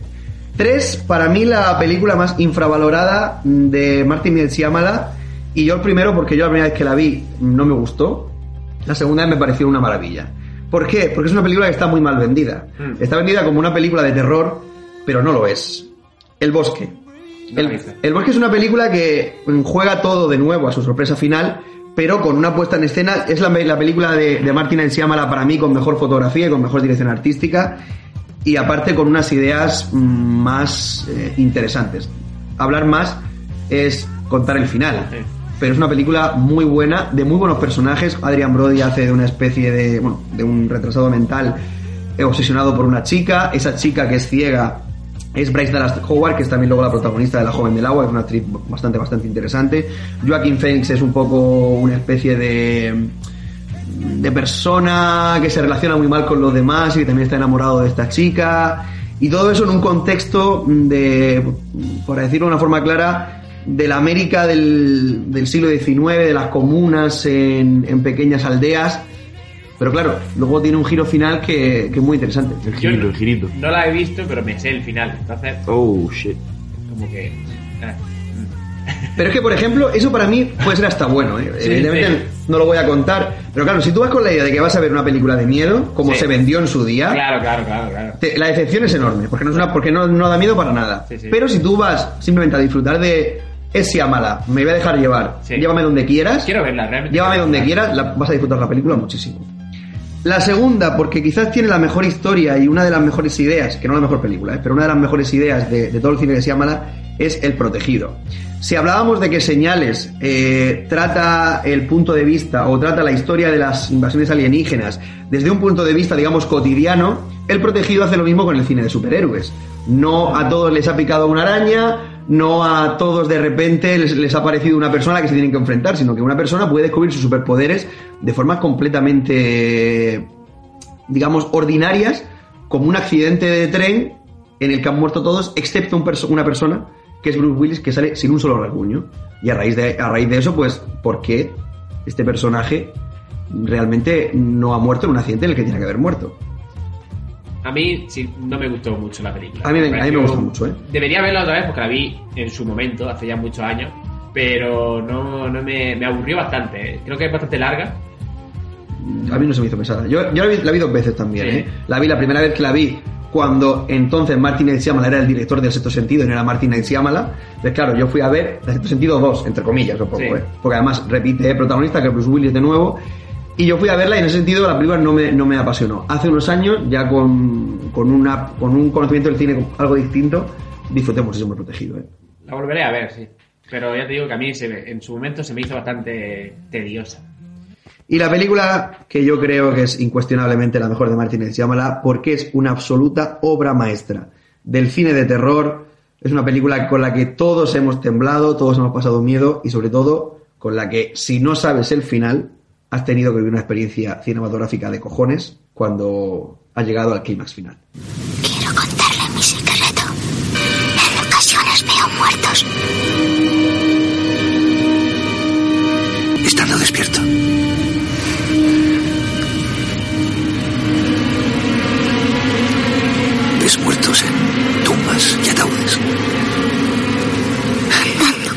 Personas normales. No se ven unos a otros. Solo ven lo que quieren ver. No saben que están muertos. Los ves a menudo. Todos los días. Están en todas partes. ¿Quién ha visto el sexto sentido? Buah. Es que, es que hie- hiela la sangre solo, solo escucharla, Sí, ¿eh? sí, sí. Y además verla, porque la interpretación de Haley Joel Osment, un chico que después de eso hizo un par de películas, Inteligencia Artificial, por ejemplo, está muy bien, pero después de eso desapareció completamente del, del mundo del cine hasta que apareció con 80 kilos más y haciendo películas más así. actores Haley Joel. Osment que se ha comido al pequeño Haley Joel Osment. En cierto sentido es que es una maravilla. Sí. Es muy buena película. Es una maravilla. Yo la vi sabiendo el final, pero Aún así. da igual. Tú A ver, bueno, yo, yo creo que hoy en día... Ahora entiendo tu fobia a los trailers, Manolo. Claro. Bueno, pero en el tráiler tú no sabes el final. Sí, pero claro, la cosa es que en el momento cuando salió eh, era la comidilla de todo el mundo y al final es que te enteras. Eh, y bueno, la vi hace relativamente poco, creo que la vi mejor Es hace cierto 3, que fue, 4 años, fue un fenómeno. pero, pero a mí me encantó. o Sí, sea, sí, no, la peli es me parece- brutal. Me parece sublime. Además fue un fenómeno bastante gordo, ¿no? En el mundo del cine, por el tema de, precisamente de esto, lo que estábamos hablando, de, de- que supongo que es lo que querrás decir tú ahora, lo de jugárselo todo a la sorpresa final Sí. y que salga tan bien. Pero es que en este caso, que es donde- a ver, yo lo que, lo que decía antes es que muchas veces se llama la, sobre todo quizás como la herencia de este sentido, cuando uno hace una película tan redonda como este sentido y es la segunda que haces de cara al mundo del- de Hollywood, pero la primera gran, el primer gran éxito, digámoslo así, todo el mundo espera que haga algo parecido. Entonces yo creo que muchas veces Martin Shyamalan ha pecado y por ejemplo es que Glass es Sí. eso, Glass es eso, Sí. que de confiarlo todo a la, a la sorpresa final. Sí. El tema es que ver el sexto sentido con esa perspectiva es un error muy grande. Porque es una película que desde el punto de vista del guion es perfectamente redonda. De hecho es una película que yo creo que si la ves por segunda vez te parece incluso mejor porque te das cuenta de todas las Los que te has comido. detalles, Sí, sí, los- sí. sí. Bueno, yo creo que todo el mundo sabe el final de, de este sentido, pero lo vamos a evitar. Pero, por ejemplo, hay una escena en la que están sentados en un sofá, eh, bueno, en, en un sillón frente a frente, el La personaje de. Bruce Willis y la madre del personaje. Y claro, cuando tú ves el final dices, no, no, esto no puede ser. Y cuando la vuelves a ver, te das cuenta que no están hablando. Claro. Que no sí, están sí. hablando. O por ejemplo, la, la escena del restaurante en la que Bruce Willis llega tarde a la cena de aniversario con su mujer. Sí, sí, bueno, Te das cuenta que la, que la mujer. que- que- Si seguimos hablando de esto, al final. no, es que, a ver, es que todo el mundo sabe el final, más que nada porque este programa se ha contado. Cuando en, en tu sección del Ilustre hicimos lo de los spoilers Sí, de las películas Sí, en China. por si alguien no lo recuerda, eh, esta película en China se llamaba Él está muerto, ¿vale? Vale, pues ya está. Alerta spoiler, yo creo que nadie ya. Sí, eh, a pues, ver, es han tenido es como 20 años para ver la Es como si película. dices que que el final de Imperio contraataca es que Darth Vader es el padre de Luke Skywalker. Hay cosas que prescriben con el tiempo. Bueno, La película tiene 20 años. o sea Sí, que- sí, sí, sí. Entonces, lo que decía es que muchas veces eh, Martin Shyamalan ha sido esclavo de, de su propia fama y Sí. ha intentado confiarlo todo muchas veces. Pero es que si ves el cierto sentido, desde el punto de vista de la atmósfera, Sí, sí. es maravillosa. O sea, la banda sonora, por, por ejemplo, cuando poníamos esta- este trocito, que es el más representativo de la película, es que lo escuchas y hiela la sangre Sí. de cómo está, cómo entra la banda sonora en el momento perfecto, cómo está dirigido el actor, el niño, que evidentemente tiene talento, pero solo hay un director detrás que le dice hazlo así. Todo está medido en esa película para que nos lleve hasta el final perfecto que tiene y para que nos transmita en cada momento lo que nos tiene que transmitir. El momento de que va, eh, va el, el niño al, al baño es buenísimo. ¿Te acuerdas? Que Sí, sí, pasa, eh, que se acaba mea- meando encima Sí, porque, sí. porque le pasa un fantasma por, por Sí, sí, delante. es buenísimo, muy bueno, muy bueno. A mí la verdad que, que tiene, tiene muchas escenas memorables, la verdad. Es una película- Además, una cosa que destaco yo de la película es que desde el principio, en la escena en la que disparan a Bruce Willis, el antiguo Sí. paciente que había tenido y Sí, tal, ya tienes pistas para el final. Es que la primera escena te cuenta el final, sí, pero no lo ves. eh, empieza, o sea, empieza ya una tensión con esa escena que bajo mi punto de vista no desaparece salvo en contadas eh, ocasiones ¿no? dentro de la película, pero mantiene la tensión toda la película, toda la película de una forma sublime. O sea, es que es como tú dices, redonda. Yo le tenía puesto un 8 en Film Affinity y anoche para hablar hoy un- con un poco más de soltura de la película. No la vi entera, pero me puse otra vez cenas sueltas y le he subido al 9, porque es que es tan sumamente redonda. Sí, sí. Y es que es, es que es una maravilla. Es una maravilla. Después de eso, el problema de, de Martin Shyamalan es que a día de hoy, 20 años después, sigue siendo el director de este sentido. Ha hecho películas muy buenas, repito, como todas las que hemos dicho en este... Todas son grandes películas. Pero el tema es que cuando uno hace una obra maestra tal, parece como que ya quedas supeditado a superarlo. ¿Dónde dónde has metido ahí, Bender?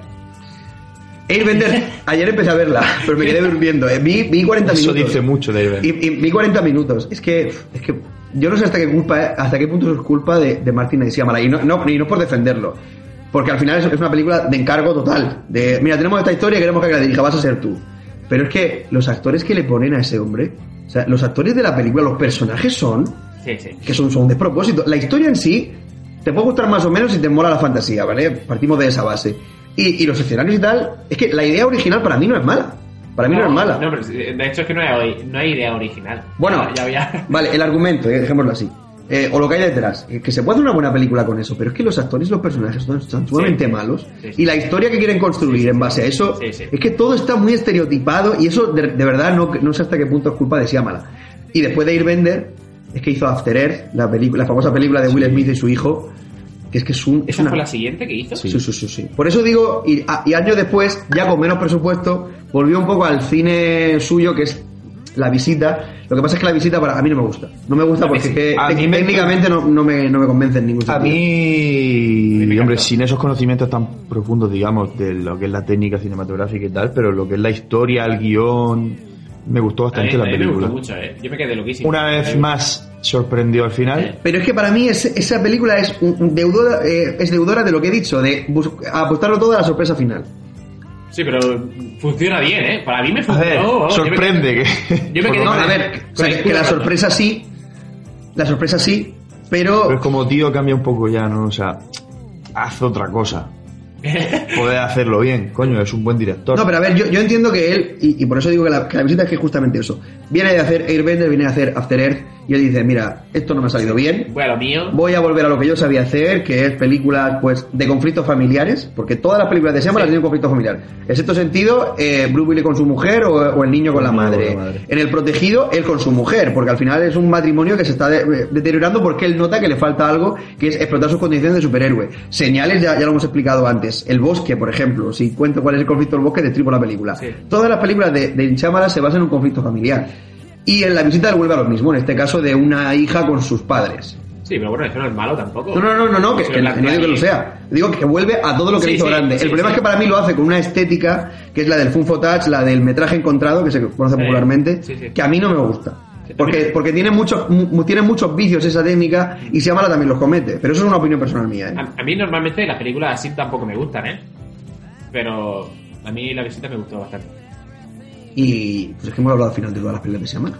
Pues ya está. Que estamos, hoy estamos haciendo otra vez un programa Vamos. a la altura del primero, ¿eh? Vamos. De, de longitud. Vamos a lo siguiente. Vamos a lo siguiente. Si vamos a lo siguiente, que como siempre ya sabéis, seis pelis de separación.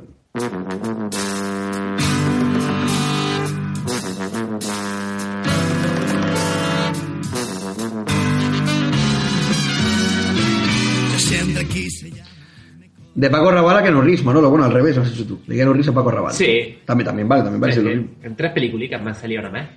Pues cuéntanoslas. Pues mira, la primera, creo que la hemos visto todos, ¿no? Pactar con el diablo. Una maravilla. Es muy buena, muy buena. De hecho, la veía hace poco, relativamente poco, no la había visto. Yo de- Y- es de mis pelis favoritas. Y de hecho, el único corto que he hecho en mi vida, medianamente aceptable, es un claro homenaje a esa peli. Y en Pactar con el Diablo unimos a Keanu Reeves con Charlize Theron, que es la mujer eh, de, de Keanu en la película. De Keanu Reeves. Charlize Theron es una diosa. Es sudafricana, yo pensé que era americana y Ah, sudafricana. sudafricana. Es sudafricana. No, no, sabía, no. Porque no tiene el color de piel de una sudafricana típica, No, no, pero... joder, pero- Eh, de Charlize Theron pasamos a Penélope Cruz, eh, que tienen en la peli que salen juntas en la película de Juegos de Mujer, que no la he visto y no tengo... Yo es la primera vez que la escucho. Sí, pues sí, salen en la Pero vamos, si salen Charlize Theron y Penelope Cruz, igual Sí, un visionado y- se merece. ¿eh? Igual se merece. sí, verlo. sí. Igual en, vers- en versión original o, o- o con el mute. No, hombre, a ver. Escuchando un disco de Metallica mientras, Juan.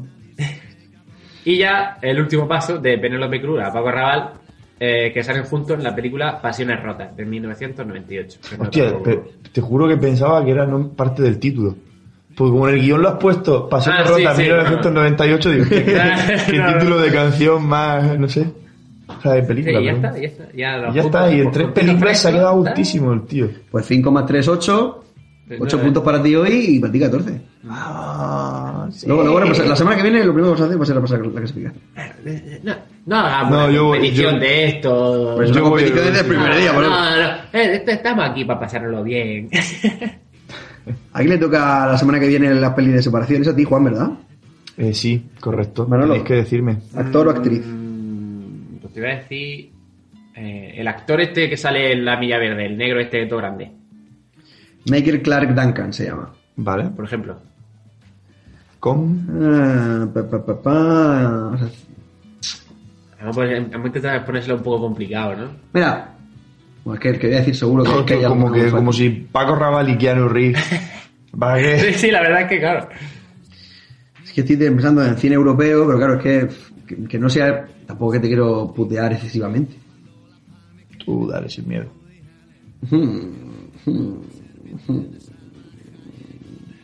Es que me da que esto va a ser más fácil de lo que yo me pienso, pero mira, va, te voy a decir. Cine italiano, ¿vale? Pero en lugar de decirte a Roberto Benini, que sale en alguna película americana, te voy a decir a su mujer, que es la de La vida es bella, que se llama Nicoletta Brazzi, ¿vale? Que a ver, si llegas a Roberto Benini tienes una película más y llegas a Nicoletta Brazzi. Ya. Así que para no decirte Roberto Benini ponerte un pelín más difícil, Yo creo que este es chungo, ¿eh? a Brazzi. chungo, No, porque Roberto Benini ha hecho películas en Hollywood, ¿eh? De eso yo sé ahora mismo una que... Pero que sale con el... Hombre, con él no, pero- qué guapo estaría eso, tío. Llega y toma, en una película. Una película, eso sería los 10 puntos, la, Perfecto. la- la jugada perfecta. Eso sería un perfecto. Bueno, pues ¿te parece bien? De Michael Clark Duncan a Brazzi, parece la mujer de. El- el- el- al final vosotros sois jurado y, y jue- juez y todo eso. Y de todo, y de... Juez y parte, ¿quieres decir la palabra juez y parte? No lo sé. No lo sé. Pues eso, ¿te lo apuntas? Lo tengo apuntado, claro. Vale, pues mientras, mientras ya lo empiezas a buscar, nos cuentas cositas en el ignorante ilustrado.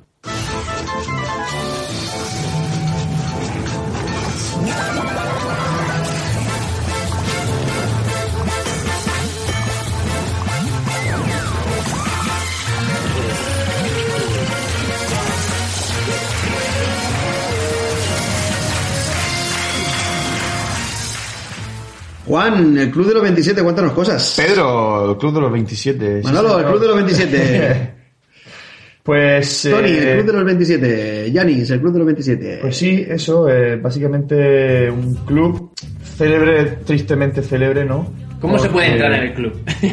Pues, eh, ahí es donde yo quería llegar, claro. Para entrar al club lo que tienes que hacer es morirte a los 27. Yo, yo ya no llego. O sea que es mejor no, es mejor no. Yo yo, estoy ya- a punto. yo ya no podría. llego. Me quedan seis meses, puedo entrar todavía.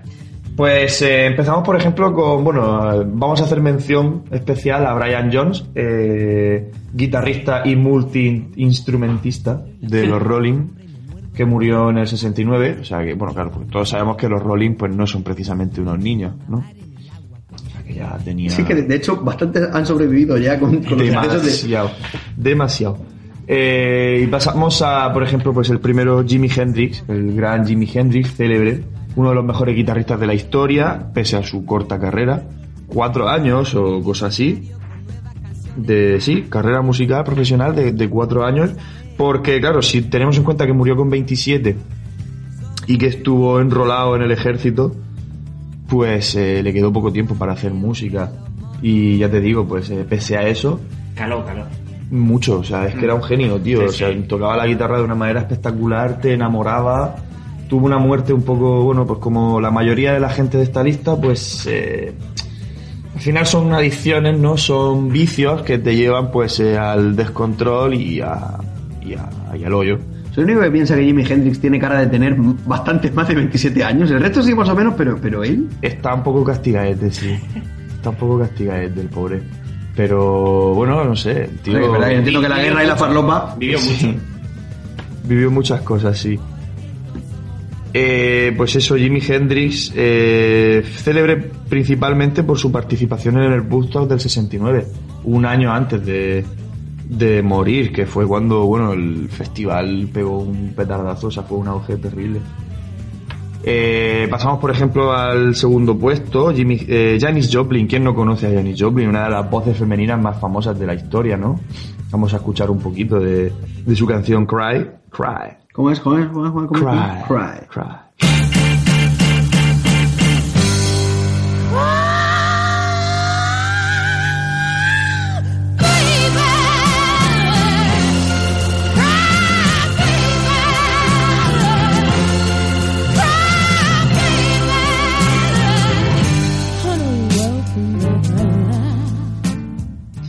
Pues esa es Janis Joplin, esa es la voz de Janis Joplin. Yo creo que es bastante. Ahora- ¿Es la voz ahora de Janis Joplin? No, la de ahora yo creo que Ahora- está- ahora- ahora, ahora es un poquito más reservada. Está un poco afónica ahora, Sí, digamos. Pues eso, eh, una, una voz increíble, una voz muy como muy rota, desgarrada, pero que transmite mucho, con un espíritu de un alma y soul, muy, nunca mejor dicho, ¿no? Lo del alma y soul. Bastante Porque marcado. soul, porque soul en inglés es alma, por si Claro, no... para los de la Loxe, Por, por si como alguno decía. fue a opening, ¿sabes? Eh, pues eso, también una, una carrera corta, como todos los de esta lista, porque Chera. Eh, pero intensa, muy, muy intensa. Temas de, tan exitosos como Me and Bobby McGee, Piece of My Heart, Cry Baby, que es la que hemos escuchado. Eh, pues eso, una canción, o sea, una, un, un símbolo femenino, sobre todo también, que es lo que hay que tener en cuenta. eh, teniendo en cuenta que, claro, eh, pues nació en el 60 y, no, perdón, en el 43 y murió en el 70. O sea, se, básicamente, los, eh, los cinco primeros, los cuatro primeros, mejor dicho, de esta lista se mueven todos en la misma fecha. De hecho, estamos viendo que nacen todos en el, entre el 42 y el 43 y mueren todos en el 70, 69, 71. Es decir, eh, una época de, de grandes cambios, de, de contracultura, de... Y de drogas. sí, sobre todo. Claro. ¡Alopa! Claro, Janis Joplin era muy hippie, ¿no? Eh, de ahí lo de la contracultura. La primera mujer en ser considerada una gran estrella del rock and roll. Y que está de hecho en el Salón de la Fama del Rock. Es que tú ten en cuenta que además que la- en las mujeres en la música todas eh, se buscaban siempre voces muy melodiosas y eran como, como princesitas para entendernos, mientras que Janis Joplin rompe con ese estereotipo todo totalmente. lo contrario, todo lo contrario. Además macarra, ¿no? De hecho, bueno, y tristemente muere de sobredosis de, de heroína, o sea que poca broma. Sí, no. Lo. La mujer apretaba, apretaba. Y pasamos al que para mí, para mí es el favorito de la lista, es eh, uno de mis cantantes favoritos, eh, en uno de los grupos que más me gustan de la historia, Jim Morrison, vocalista de The Doors, que autor de las canciones, poeta, realmente un caradura, o sea, un, un ídolo, tío. A mí me flipa Jim Morrison, tiene letras muy buenas, marcado desde su juventud por una un trauma tiene un trauma tío muy curioso. Cuando era niño estaba viajando por- con sus padres creo que era por Colorado y presencia un accidente de tráfico es decir no ve el accidente en sí pero sí ve a un indio americano eh, muerto y eso lo marca mucho hasta el punto de que él dice que el espíritu de ese hombre se le metió a él y era parte, digamos, sí, sí, es, él lo, lo creía ciencia cierta y era eso es lo que le hacía muchas veces llegar al ser tan excéntrico, ¿no? De hecho, él en el escenario, él se le conocía como el príncipe lagarto por la manera que tenía de moverse dentro del escenario, imitando un poco las danzas rituales de los indios americanos. Y bueno, es eso, una personalidad salvaje, uno muy icónico en el mundo del, del rock eh, un rebelde eh, de la cultura popular, eh, también mucho contracultura eh, y impro- improvisaba mucho también en muchas de sus canciones. De hecho, tiene una, una- un pasaje en la canción de Dien.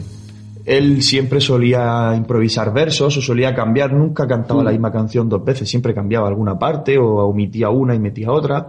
Y en una, en su primera, creo que fue su primera actuación en la sala Whisky a Gogo de Los Ángeles, que es donde, digamos, te consolidabas como estrella, cantando esta canción se le fue la pinza, se le fue la pinza mucho, y fue cuando cometió aquella, o sea, metió lo de una frase que dice, Father, I'm going to kill you, and Mother, I'm going to fuck you. Es decir, papá, voy a matarte y mamá, mamá voy, voy a a- follarte. Bueno, Eh, estaba loco perdido. O sea, te- tenía ciertos problemas. Por lo visto, su madre era bastante dominante y él tenía cierto complejo ahí de, de Edipo. Sí, sí. O sea, el tío, uf, una, una locura más. Tuvo una vida. Estudió cine con, con Coppola. Por eso Coppola en su película de Apocalipsis Now mete la canción de This is the End a modo homenaje a Jim Morrison. que ya, que ya había muerto cuando se Que ya había película. muerto, claro. Y bueno, pues el siguiente, que creo que es el favorito vuestro, De los que ha puesto en la lista, el mío por lo menos sí. Que aquí lo tenemos.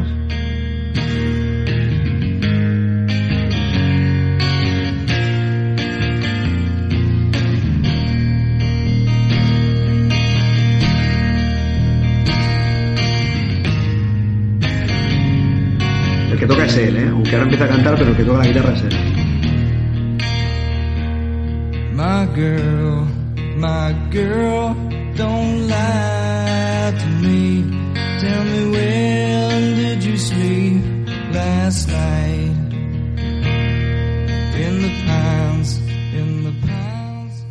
Pues Kurt Cobain, Kurt Cobain, guitarrista, compositor y vocalista de, de Nirvana, ¿no? Un, un, un icono de la generación X. De hecho, llegó a considerársele el, el abanderado de la generación X.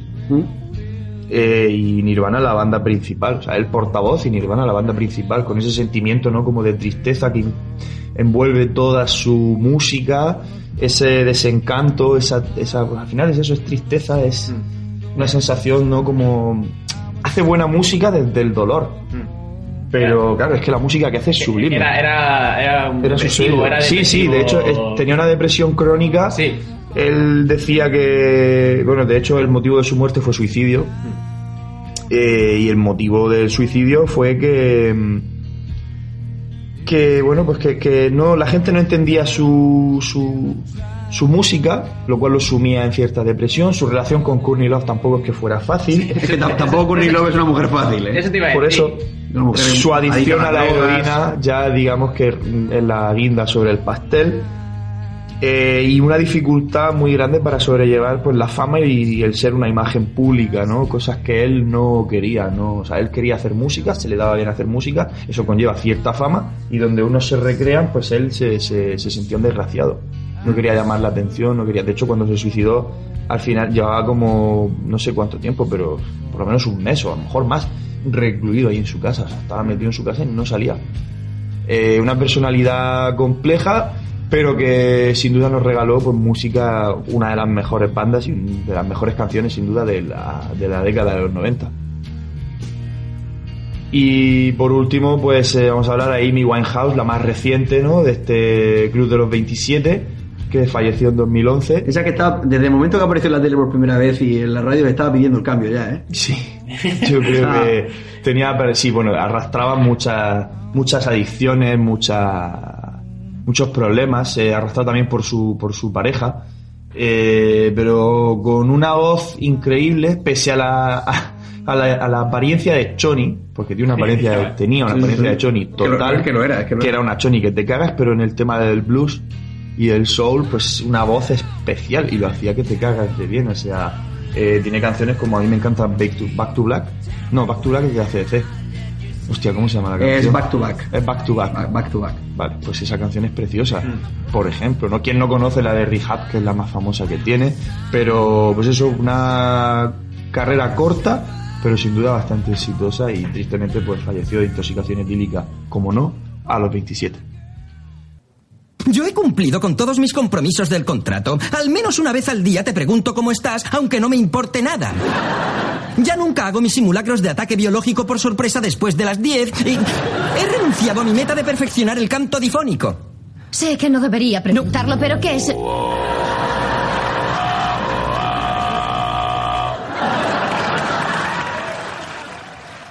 Manolo, explícamelo porque, porque me tienes perdido. ¿Qué es esto? ¿Vale el canto difónico? Sí. Ole. ¿Y de dónde es el canto difónico? ¿Lo sabéis? ¿Es australiano, neozelandés o de por ahí? Mongol. Ah, coño. Pues mira, No, ni- te te ni- dicho a ti. Te ha dicho mongol. Ni siquiera estaba cerca. Como no lo sabes, eres un mongol. Bueno, en verdad, a ver, eh, se da en muchos países, ¿no? Pero eh, Mongolia es conocido por sus grandes cantos diafónicos, que, que son muy curiosos. Lo descubrí hace poco realmente. Vamos a escuchar una canción mm, buena, ¿no? es lo que considero Lo- lo buena. que te entiendes por buena, Sí, vale. sí, de, de- vamos a en ver un ejemplo, un ejemplo, ¿eh? Lo que está petando en los 40 principales de Mongolia.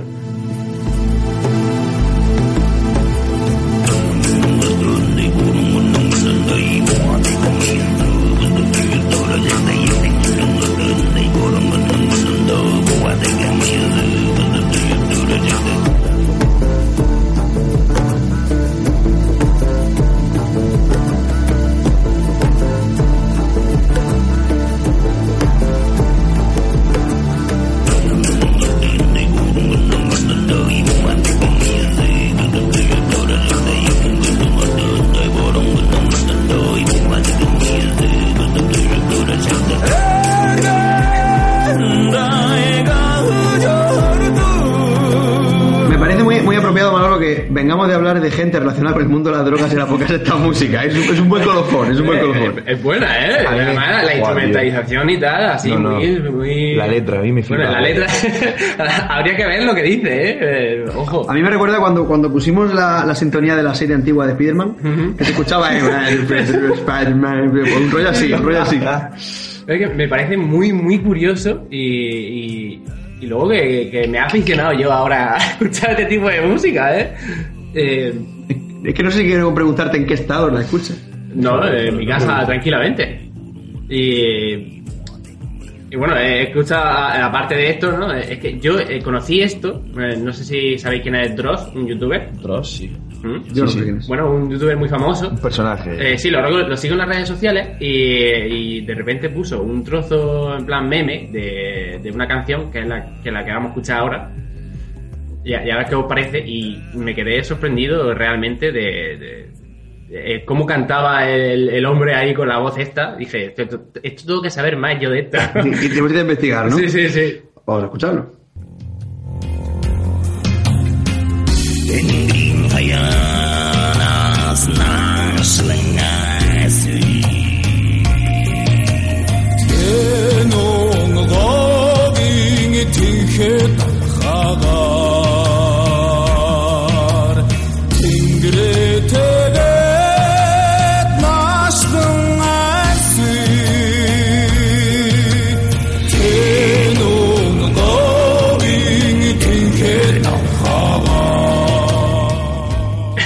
buenísimo. Pero, pero, pero a ver, es que yo, yo estoy viendo el vídeo. O sea, el tío va, lo voy a intentar explicar lo, lo más realista que se me ocurre. El tío va con una especie de túnica eh, que no es una túnica y va subido en camellos con, con cosas en medio del desierto. Son cosas de mongoles. Exactamente, tío. o sea, Me, me parece muy, muy bien explicado. Sí, sí. A ver. Están Maravilloso. eh, están yendo de pueblo en pueblo. Me parece sublime, Manolo, te superas cada día más. ¿Has visto? Sabía que me iba a gustar. Esto es La madre que me parió. tío. Y. mm, Espera, espera, espera. espera.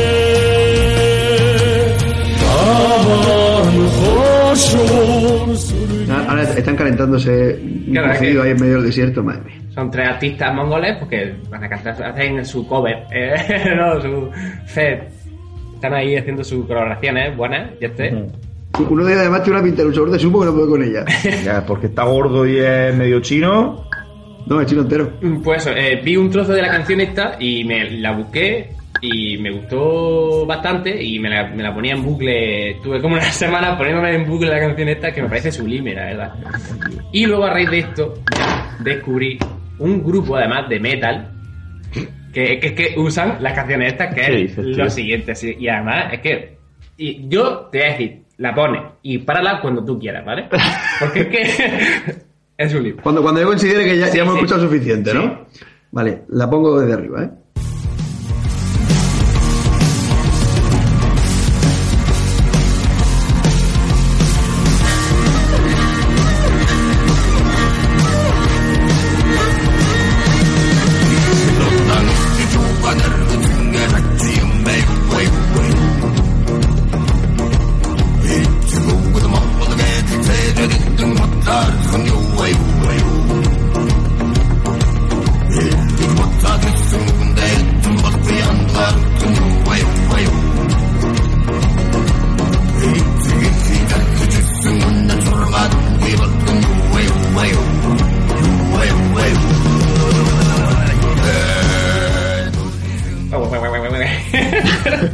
Es que, es que no sé, yo ya no, no sé ni qué decir, tío. No sé ni, ni en, qué, ni en qué programa estoy.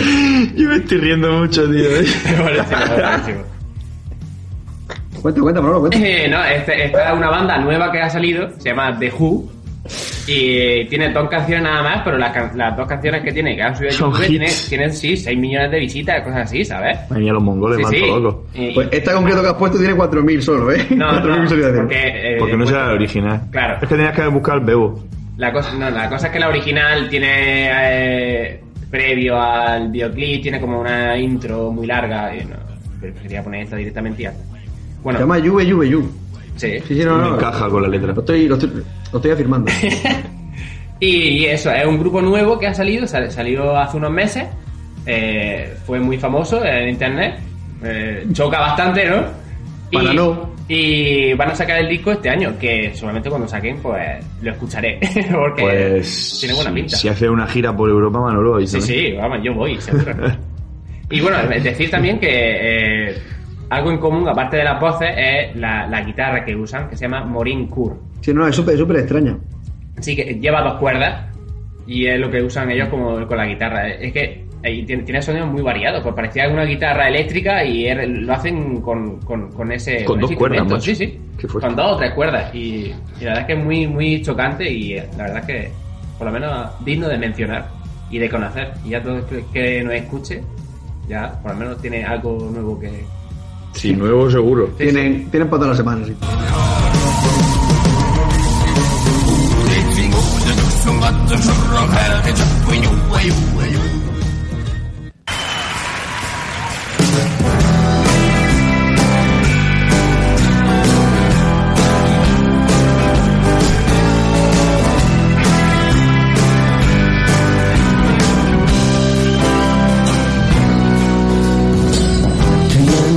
En un pleno invierno, tú y yo empapados en Recomendaciones de nuestros colaboradores, como siempre, la que nadie se puede perder, Manolo.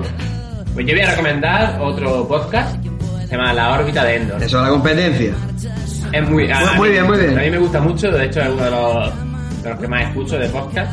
¿Mm? Eh, sobre todo se centran en cosas muy friki, eh, analizan la película a largo y tendido, se tiran a lo mejor, Pero largo, ¿eh? a lo mejor como 4, 5, 6 horas incluso. Sí, sí. Dice, madre mía. Y la gente se queja de nuestra hora y media. No, pero Nosotros claro, vamos bien. A ver, pero claro, la cosa es que te, te, te- te- te analizan todo, todo, todo, todo de la película. El director, todo lo que ha hecho, no sé qué, la, la- la imagen que utilizan. eh, Es, es curioso, a mí me gusta bastante. Para ponértelo así de fondo, lo vas escuchando y a mí me lo he puesto bastante, sí. Bueno, y eso. la, la órbita de Endor por Manolo. momento, partiéndonos el culo del azar, yo saltando. Juancho. Pues yo voy a recomendar algo de humor. Eh, un vídeo de Joaquín Reyes que puedes encontrar en internet, en YouTube, que se llama Kratos es un buen padre.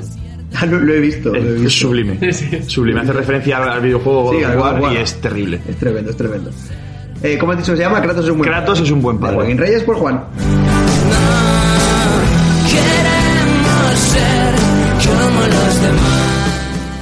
Pues yo os voy a recomendar una cosa que descubrí hace unas semanas que se llama Teviso, T y luego Viso, em, que es una app, pero también es una página web en la que uno puede, digamos, eh, poner por qué capítulo va de cada serie y todo eso. Está bastante chulo porque puedes poner una serie siguiente, te va avisando de los cuando estén los capítulos y tal. Si te bajas la app al móvil, como he hecho yo, pero es que además de todo eso, tiene una cosa buenísima que, por ejemplo, a Manuel y a mí nos viene genial, que es que cuando buscas una película, te dice si la tienes en Netflix, si la tienes en Amazon, si la tienes en HBO, si está en Movistar, en Sky, donde sea. Y es una herramienta bastante, bastante útil para esas dos cosas, para controlar por dónde va de la serie y sobre todo para saber dónde puedes ver la película que estás buscando. Dime, que la serie lo he usado para las películas, porque a lo mejor quiero ver una película, la pongo en pendiente y si no la tengo en mi, en mi plataforma, Te avisa cuando cua- la tienes. Cuando sale, ¿Mm? ya me avisa, me mandan un correo y la verdad es que está muy bien. Pues igual con la serie, como ya digo, es bastante útil, se llama. Como. Como los demás.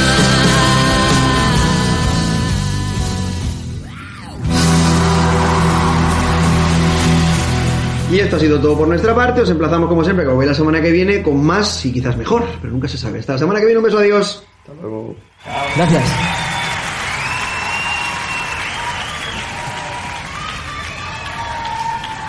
¿Os ha gustado?